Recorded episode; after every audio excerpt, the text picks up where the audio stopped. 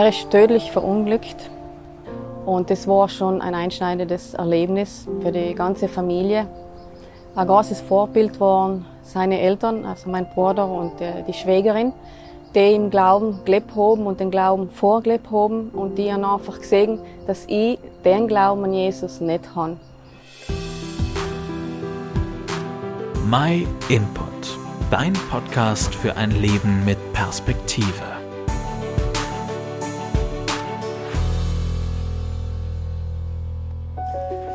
Hallo, ich bin der Daniel vom Input Team und ich bin hier in Lana beim Biotop und trifft mich gleich mit Patricia. Und ich freue mich schon auf unser Gespräch.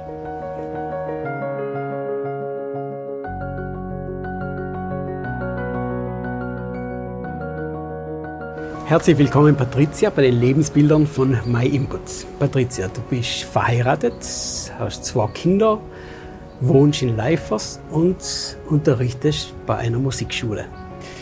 Patricia, wie war deine Kindheit? Willst du uns da etwas erzählen? Ja, gerne. Ich bin wohlbehütet aufgewachsen im Elternhaus mit zwei Brüdern. Ähm, ein Gelingen gehabt in meinem Studium, im Konservatorium und dann den Beruf erlernt als Musiklehrerin. Und der Unterricht gefällt mir ganz gut.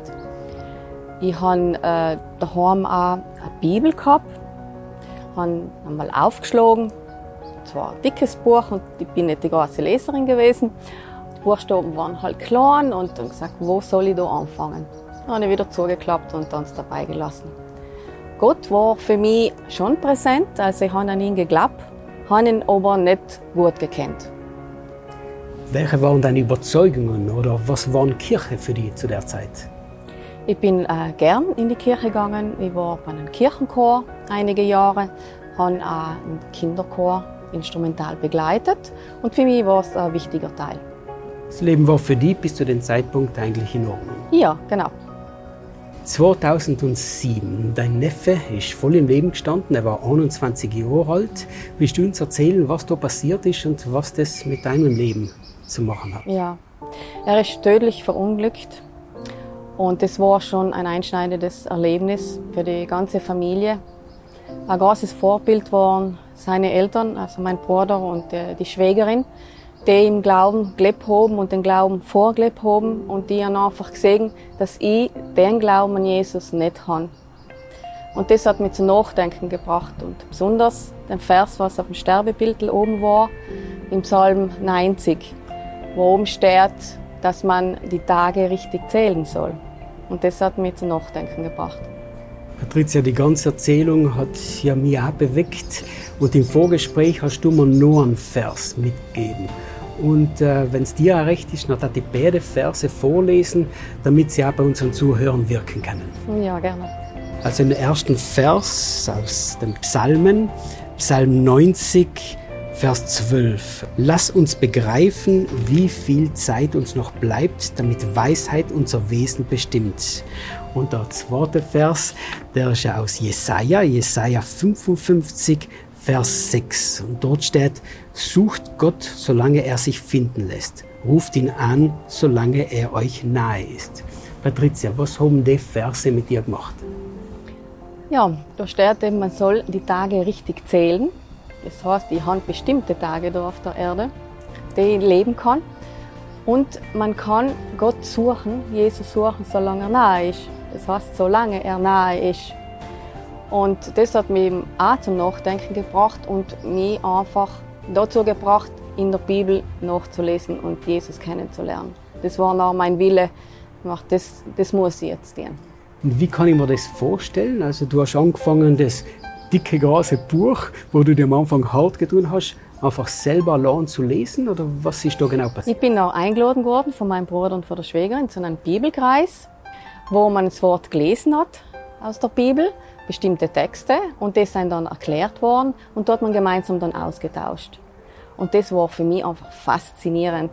Ich so, die Bibel so ein aktuelles Buch, was man in der heutigen Zeit umsetzen kann. Also es ist nicht das alte Buch und die alten Geschichten, sondern wirklich sein, das lebendige Geschichten, die was man im Leben umsetzen kann. Hast du dann also auch Antworten gekriegt, konkrete Antworten für dein Leben? Oder was waren die Auswirkungen von dem Bibellesen? Ich habe auch ständig in der Bibel gelesen, weil ich einfach mehr wissen gewollt. Und äh, 2008 äh, bin ich dann ins Krankenhaus gekommen, einen Gallensteine gehabt und, und die Operation dann äh, gehabt und ich die Bibel mitgehabt und dann habe ich gedacht, so, äh, Anästhesie, das erste Mal, dass ich das jetzt durchlebe und dann habe wenn ich jetzt nicht aufwache, was passiert dann? Aber irgendwie habe ich dann die Gewissheit schon gehabt, dass nicht ich das Leben in der Hand habe, sondern Gott das Leben in der Hand hat. Und die haben auch gebetet, dass die Operation gut geht und bin dann auch wieder aufgewacht. Gott sei Dank. In der Bibel steht, dass die Menschen Sünder seien. Wie bist du mit der Aussage umgegangen? Ja, ich habe oft gehört, dass Jesus für Sünden gestorben ist. Und das hat mich eigentlich nie persönlich äh, getroffen, weil ich immer gedacht habe, ich bin eine brave Person und nichts Schlimmes getan. Habe die zehn Gebote auch gekannt. Und dann denkt, äh, ja, die kann ich jetzt nicht einhalten. Nicht? Und die kann auch kein Mensch einhalten. Das ist einfach zu hoch. Und bis ich noch verstanden habe, dass effektiv die Sünde von Gott trennt, weil ich ja nicht seinen Willen tue, wie er vorschlägt, sondern meinen eigenen Willen tue. Und dann habe ich einfach gemerkt, dass das nicht in Ordnung ist. Und dass ich effektiv auch Rettung brauche.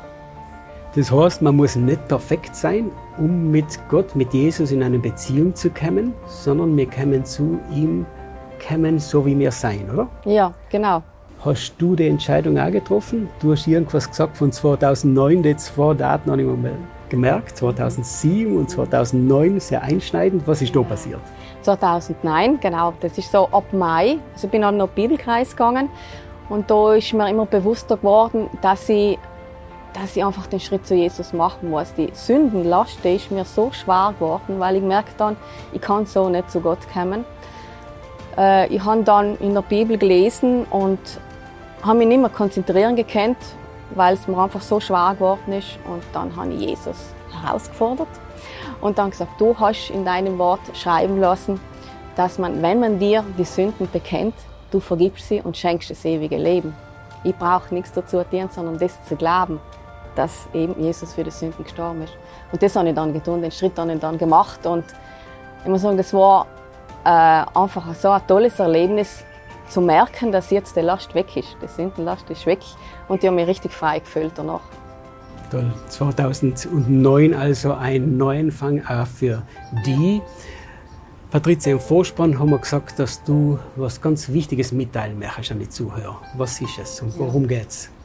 Also nicht zu warten, den Schritt zu Jesus zu machen, der der lebendige Gott ist. Er offenbart sich in der Bibel, also drin zu lesen und einfach zu erkennen, dass er der persönliche Retter ist, dass man ihn in Herzen aufnimmt und so noch das ewige Leben hat. Vielen Dank, Patricia, für deine Zeit. Gott segne dich und deine Familie. Danke. Ja, danke dir. Vielen Dank, dass du dir den My Input Impuls angehört hast. Wenn du mehr wissen willst, geh auf unsere Website myinput.it oder folge uns auf YouTube, Facebook und Instagram.